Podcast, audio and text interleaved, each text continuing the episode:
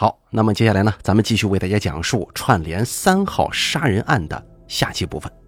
这个凶手真可谓是穷凶极恶呀！不过好在警察已经发现了他的蛛丝马迹。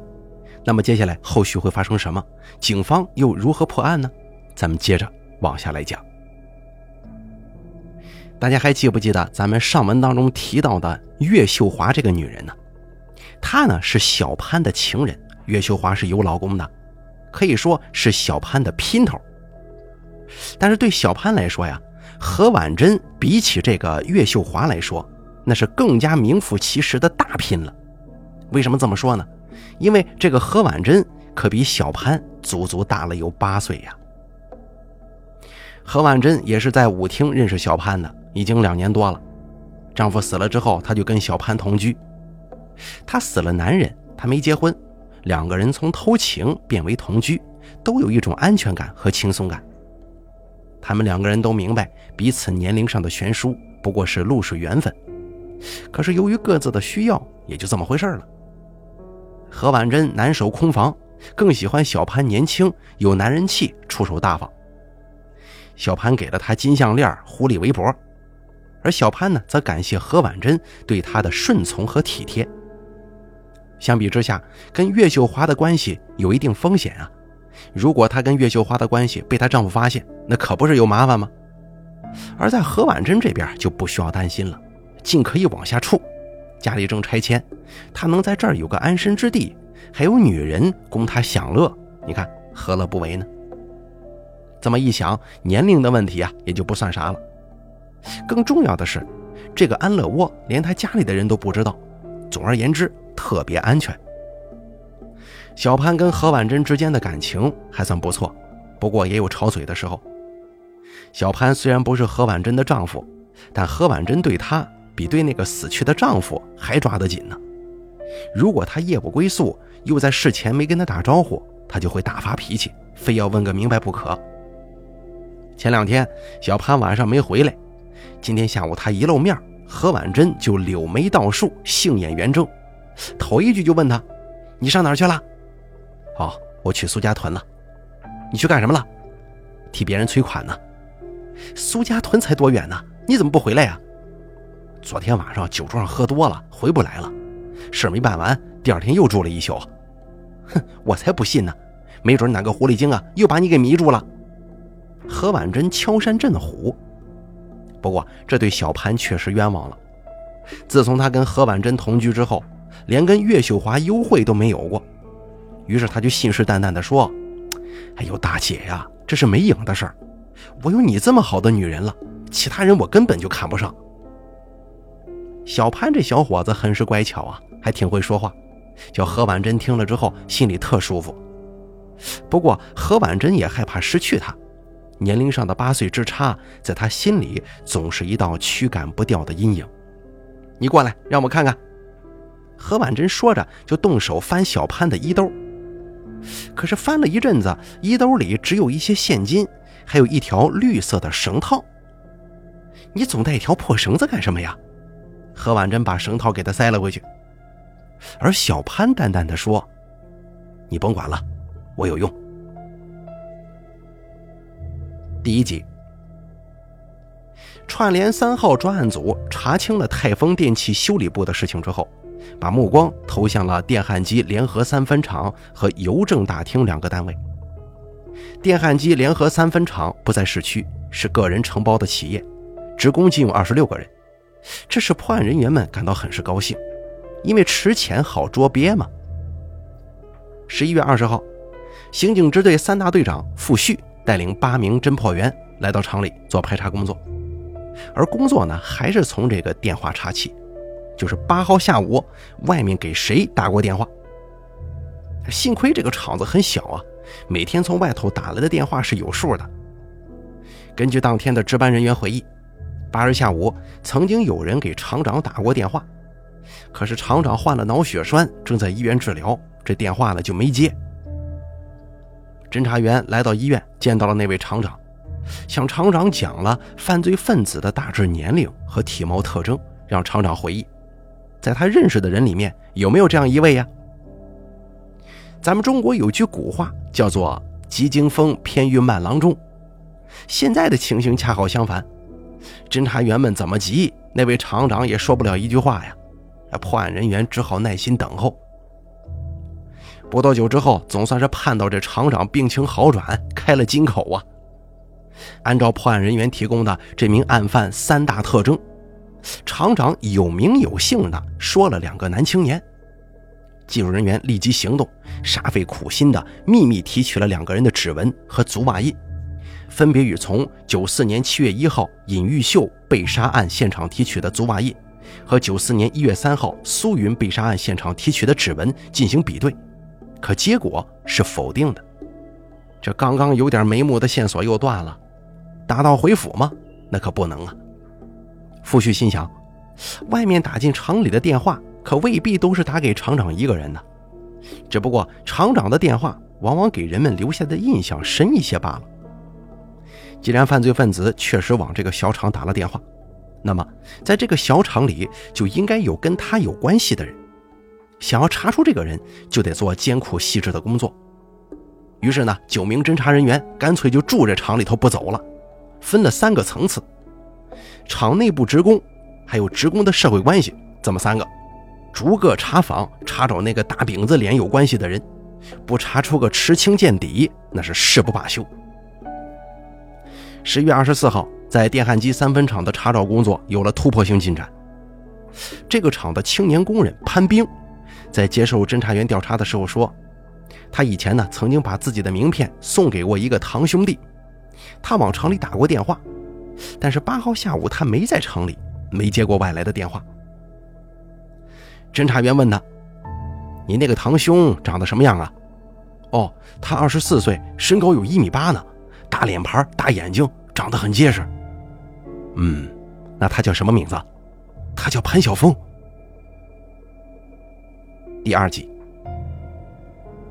清晨时分，潘晓峰打车回到何婉珍的家，没想到何婉珍劈头盖脸的朝他骂呀：“你个瘪犊子，怎么又一宿没回来呀？”妈的，这个女人是一刻也离不开我了呀！潘晓峰心里很是得意，不过自己毕竟是个男子汉呢，让女人这样连管带骂的总不是个事儿啊。于是瞪起眼睛说：“我愿意，你管不着。”你说什么？你吃我睡我，我怎么管不着了？哼，也就是我换了人，你这烂货谁要啊？话还没说完呢，何婉珍已经伸出尖尖食指扑了过来，抓挠潘晓峰。潘晓峰一边闪躲一边还击，动起了拳脚。后来还是潘晓峰做出笑脸，拿出一枚金戒指，走过去说：“行了，大姐，咱别闹了。你不是快过生日了吗？哎，我送这玩意儿给你当生日礼物了。”何婉珍本来不想搭理潘晓峰的，可是那枚金灿灿的戒指太有诱惑力了，他就伸手接了过去。这个金戒指样式不错，分量也重，只是有点旧。他戴在手指上就问：“怎么是旧的呀？哪来的？”“好，朋友在广州买的。你别看旧了点这可是纯金的。”刚才何婉珍发脾气，只不过是吓唬吓唬潘晓峰，啊，管束他一下。现在见他用这样贵重的东西来安抚自己，自己当然见好就收了，转温为笑，表现出了往日的媚态。你等着，我给你炒几个菜，咱俩一会儿啊好好喝一顿。于是他又娇滴滴的忙前忙后转悠开了。就在当天，一个惊人的消息震撼着潘大江一家人，惶惶不可终日啊！下午三点半，家住农村的潘大海忽然来到弟弟家。对潘大江说：“我听咱家小兵说，公安局的人到他那个厂子调查了，说是要抓一个杀人犯。怎么那警察说的长相挺像咱家小峰啊？”你说什么？潘大江大吃一惊，脑门上都冒了汗了。潘大江马上找来潘宇，就说：“你快给你哥打传呼，他大爷来了，让他回家吃饭，快！”好在潘家是借住在学校里。使用电话比较方便，功夫不大，潘晓峰就回了电话：“喂，找我什么事啊？”潘大江的女儿从手里接过话筒说：“哥呀，你快回来一趟吧，我现在有事离不开，回不去。”潘大江见身边只有女儿，就小声的问：“现在公安局在小兵的厂子里调查案子，这事儿跟你有关系没有啊？”过了好一会儿，儿子才说：“你说的我明白，你赶快把我的照片都收拾起来，找个地方藏起来。”说完就把电话挂了。而这会儿，潘大江的脑子嗡的一声，有点天旋地转呢。这儿子刚才说的话什么意思？他听出了儿子的话音当中饱含恐惧。潘大江让潘宇再给儿子打传呼。不一会儿，电话铃响了。潘大江抓起话筒就问：“小峰啊，你在哪儿啊？我想看看你。”“哎呀，你看不着我，我晚上再给你打电话吧。”儿子着急地说：“快把电话放下吧，小心有人偷听啊！”电话又挂了。电话那一头，潘晓峰打过电话之后，这心脏砰砰直跳啊！难道事发了吗？但潘晓峰没外逃，他认为自己做下的那些案子都干的是干净利落，没留活口，怎么会有纰漏呢？得沉住气儿啊！岳秀华也给他打了传呼，告诉他。聂娟的儿子今天过生日，请他也去。这个聂娟呢，也是他在舞厅认识的，跟岳秀华是好朋友，他当即答应了。虽然他现在又有了何婉珍，跟岳秀华的优惠少了，但是这个面子得给呀。潘晓峰把这个事情告诉了何婉珍，免得回去晚了他又闹。当然，何婉珍并不知道他们俩之间是什么关系。这场生日宴，大家吃吃喝喝，玩玩闹闹，挺开心的。直到晚上七点多才散。岳秀华叫了一辆的士，让潘晓峰跟他一块走，因为酒精促使他心生摇荡，渴望从小情夫那儿得到一些温存。可是今天不同于往日啊，潘晓峰那双贪婪的手变得老实了，他眉宇之间也显出了几分阴郁。岳秀华采取主动，把身子依偎过去。紧握潘晓峰的手，悄声问：“你怎么了？”“没怎么。”潘晓峰取出钱夹，抽出四张百元大钞，塞进了岳秀华手里。“这是给你的打车钱。”的确，今天潘晓峰的手格外松，比往日更大方。下午，他又给何婉珍一枚金戒指。其实，在潘晓峰看来呀，想要得到这些黄货，就是金的东西，很容易，干个案子不就有了吗？他吃喝玩乐搞女人都需要钱，没钱了就干案子，差不多每个月就得干一次。除了五一节前那一次因为判断不准没成功之外，回回都没空过手啊。潘晓峰对岳秀华说：“咱们到皮鞋舞厂吧，我打个电话。”潘晓峰跟皮鞋舞厂的人认识，就在值班室给父亲打了个电话，让他到这里来。走出值班室，他对岳秀华说：“你在这里等我爸，我到那个胡同里等着。”说完之后，消失在了一条小胡同的黑暗之中。他怕父亲后面跟着警察呀，不得不防嘛。如果真有情况，他可以逃跑。而岳秀华觉得潘晓峰今天晚上很反常啊，似乎意识到了些什么。但是呢，这个岳秀华对潘晓峰是无条件依从的，就没问。潘大江着急见儿子，就急匆匆地骑着自行车来了。岳秀华喊潘晓峰，潘晓峰判断父亲身后没有人跟着，就缓缓地走了过来。父子俩在这种场合相见，各自别有一番滋味在心头啊。潘大江上来就问：“公安局在查杀人凶手呢，这事到底跟你有没有关系啊？拿人钱财替人消灾吗？”不知道为什么，从潘晓峰嘴里冒出这么一句话来。月光之下，潘晓峰脸上挂着冷笑，说道：“再说了，杀一个人是杀，杀两个人不也是杀吗？”潘大江一听，心头冰冷，头发直竖啊。说话间，潘晓峰把 BB 机和身份证拿了出来，交给潘大江，就像交代后事一样的说：“爸，你把我的户口销了吧，再给我开个死亡证明。”你看，潘晓峰这种态度足以表明他就是杀人犯呢。但是面对感到陌生的儿子，潘大江不敢说什么，只是生气地说：“你胡说八道什么呀？死亡证明是随便开的吗？”父子二人都不愿意在这多待。分手的时候，潘晓峰又把身份证跟 BB 机要回去了。他想到逃跑以后还需要这个证件呢。他对父亲说：“我不能回家了，以后你们别找我了。”然后消失在了夜色之中。可是父亲潘大江没走啊，在黑暗中伫立良久，心头沉重。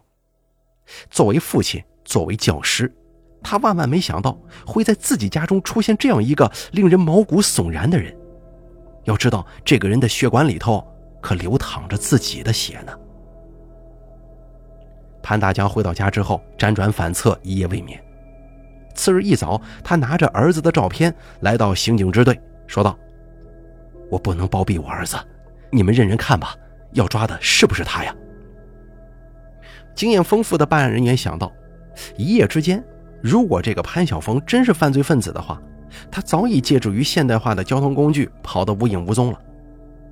一位刑警严肃地问：“你昨天晚上怎么不来呢？”在法律与亲情之间选择，孰轻孰重啊？潘大江很难说得清。他对警方回答道：“我当时也拿不准他是不是有事儿，就是直到现在，我我也没弄明白呀。”第二集，当潘兵说出潘晓峰这三个字之后啊，傅旭心中一动。在九四年一月三号苏云被害案件现场上，犯罪分子留下的那张纸条的署名。可不就是小峰两个字吗？真是不可思议呀！难道事情会有这么巧吗？当时的想法是，这种事儿是不可能的。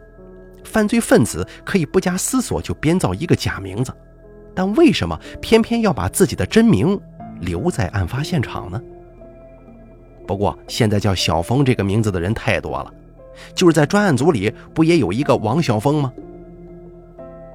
王晓峰等侦破人员带着潘大江交来的那张照片，再次来到泰丰电器修理部，让汪义胜和丁浩进行辨认。照片上的人是不是上回来修这个移动电话的家伙呀？那是一张几年前拍摄的照片。照片上，潘晓峰站在一处旅游风景点前，惬意地微笑着。汪义胜跟丁浩拿着照片左看右看，越看越觉得不像。最后，两个人都摇了摇头，说：“不是这个人。”这下子，一个费尽周折找来的看似很有价值的线索，到这儿卡壳了。当天晚上八点多钟，潘晓峰回到何婉珍家，沮丧又紧张了。何婉珍见他神态有异，就问他怎么了。他说：“出事了，别人偷东西，他给销赃，现在公安局正查呢，他得出去避避风头。”说着说着就流下了眼泪。其实啊，何婉珍是有预感的。今天，当潘晓峰一天之内给了他两枚金戒指之后，他就感到情况很不一般了。他曾经问：“这俩戒指值多少钱呢？”潘晓峰说：“两个加起来不到一千块钱。”稍听之后又补了一句：“哎呀，你就放心吧，这东西不是抢来的。”他听出话里有话呀。一猜就知道这戒指肯定不是好来的。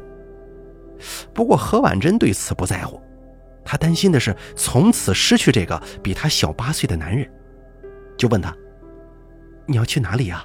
能对我说吗？”潘晓峰说：“我去丹东，然后去河北，河北有两个客户在等我呢。”当天夜里，他带着六百多块钱走了。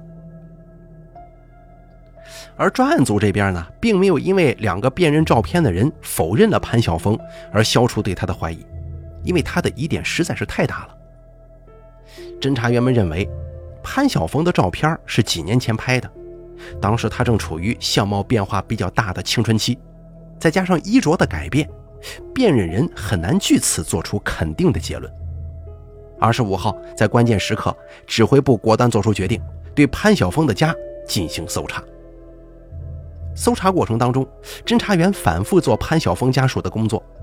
张玉春跟潘宇母女俩交出了潘晓峰送给他们的金戒指、金耳环、金项链和手表等等物品。侦查员找到那些被害人的亲属，让他们辨认这些东西是不是被劫之物啊。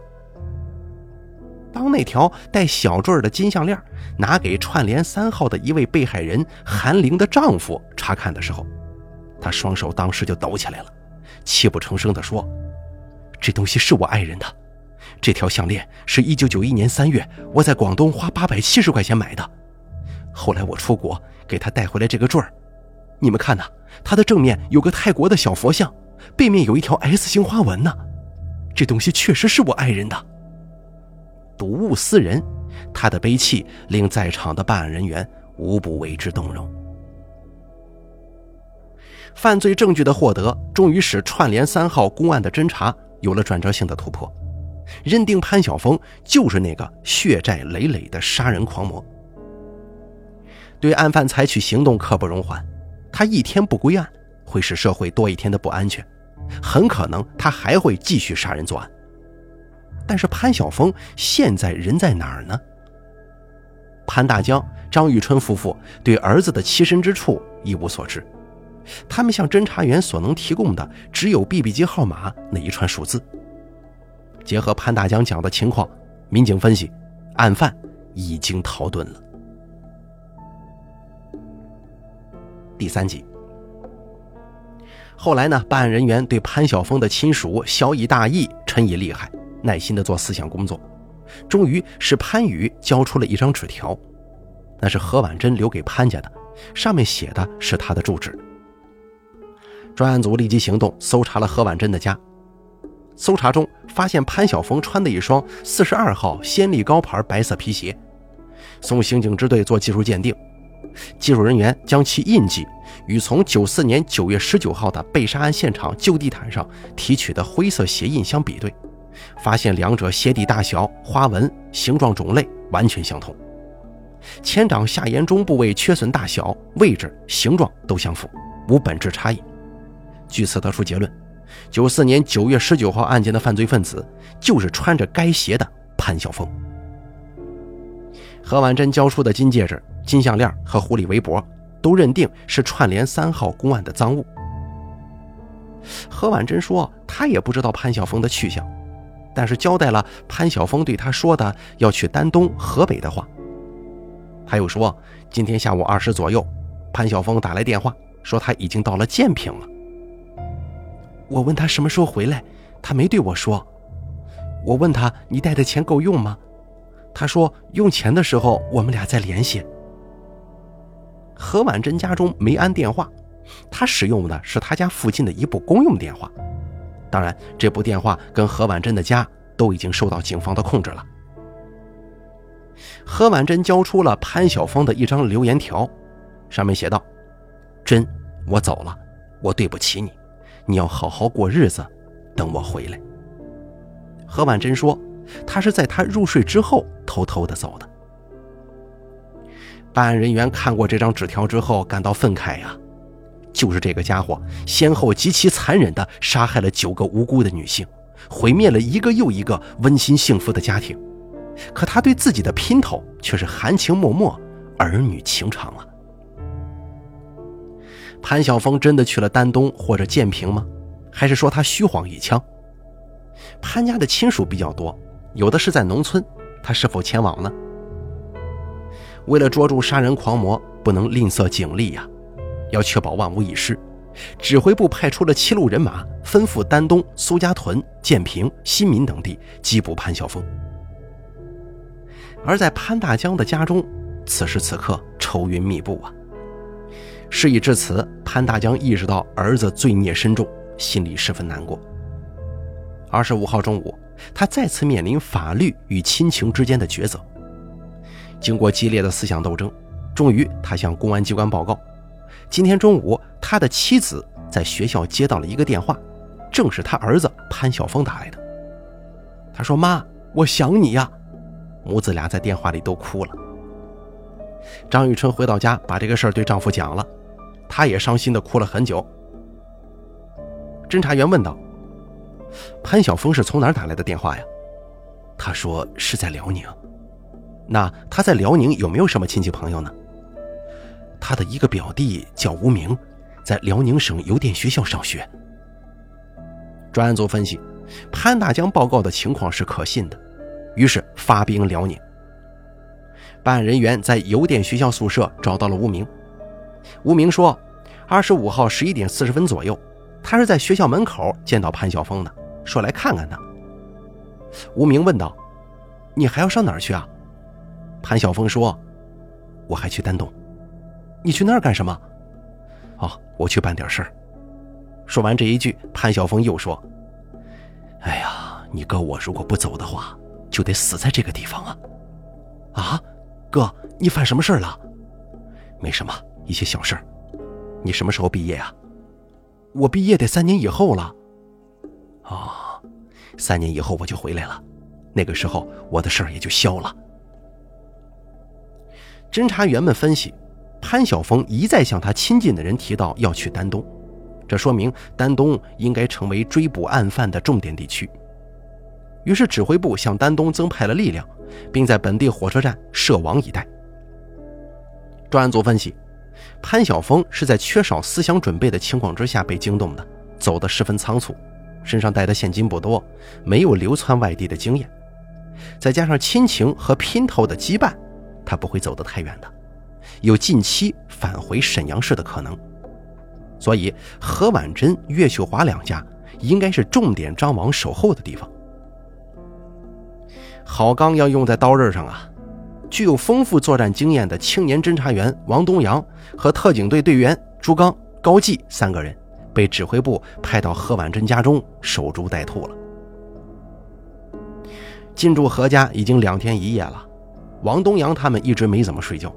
困极了，就轮换着打个盹儿，吃喝拉撒都在屋里解决。但是为了捉住杀人狂魔，他们分分秒秒都得保持高度警觉，没有丝毫松懈。跟他们三个人在一起，还有住户何婉珍呢。刑警人员允许他有小范围的活动自由。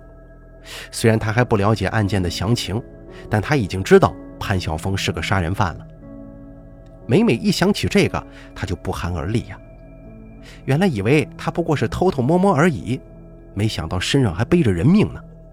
送给他的那些戒指、项链和狐狸围脖，也都是从被他杀死的女人身上扒下来的呀。二十六号中午，又到了做饭的时候了。何婉珍拿着铝盆到外头接水，她刚走出房门，一抬头。远远就看见一个身材高大、神态紧张的男青年向这边走。哎呦，是他呀！虽然心中有些慌乱，但他没有忘记公安人员的事前嘱咐，什么也没说，赶紧转身返回，对守候在屋里的警察说：“哎呀，他他回来了！”王东阳等人当然知道何婉珍所说的“他”指的是谁呀，当即振作起来。王东阳飞快地闪到门后，悄声命令两名特警抽出手枪，咔咔两声，子弹上了膛。屋外来者果然是那个杀人不眨眼的恶魔潘晓峰。他在外头流窜了两天，却怎么也跑不远，好像总有无形的绳索在牵着他。他自以为自己行踪诡秘，就在惴惴不安而又心怀侥幸之中溜回来了。走进屋子，他四下扫了几眼。没发现什么异常情况，就上前敲门。那门应声开启了一道缝。他一愣神，伸进脑袋往屋里看。而就在这个时候，王东阳猛地双手出击，一只手抓住潘晓峰的上衣，另一只手抓住他的右手，一猛劲儿把他半个身子就拽进了门槛了。紧接着，王东阳顺势摆臂，用尽全身的力气顶住房门，把潘晓峰的半个身子死死地挤在门缝中间。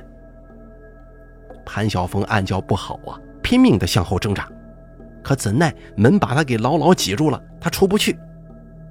王东阳两只手铁钳一般的把他紧紧抓住不放，纵然他背生双翅，也是难以挣脱。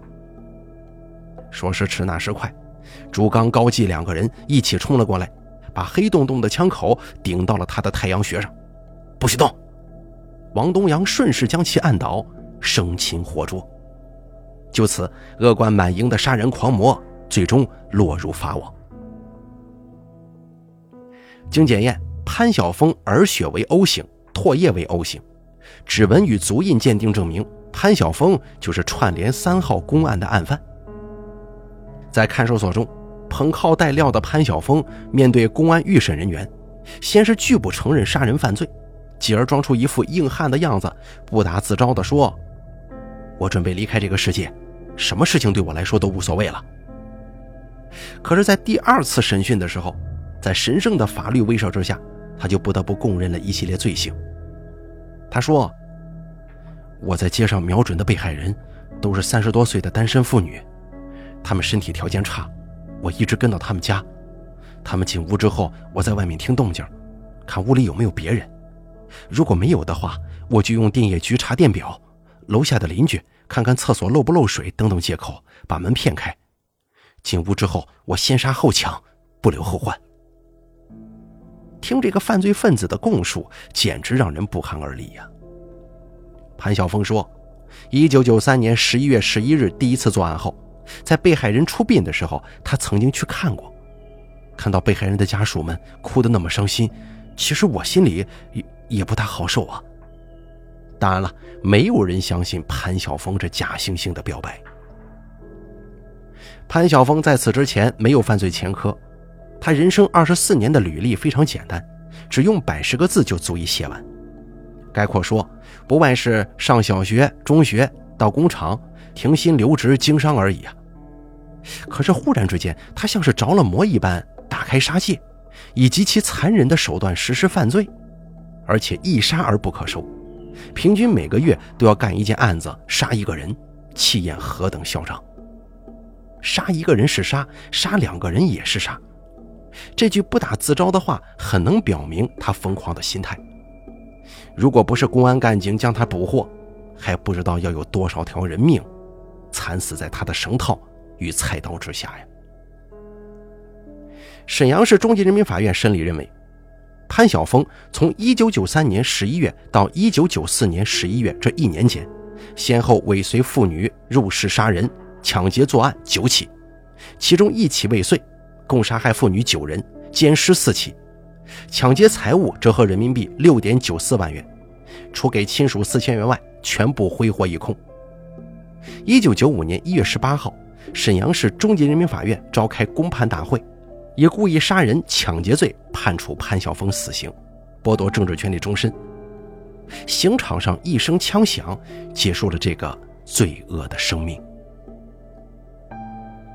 好了，咱们这一期刑事案件呢，非常的长啊，就给大家讲到这儿了。这案子性质也是相当恶劣，情节也非常的可怕啊，在这儿给大家特此分享一下。咱们下期节目不见不散。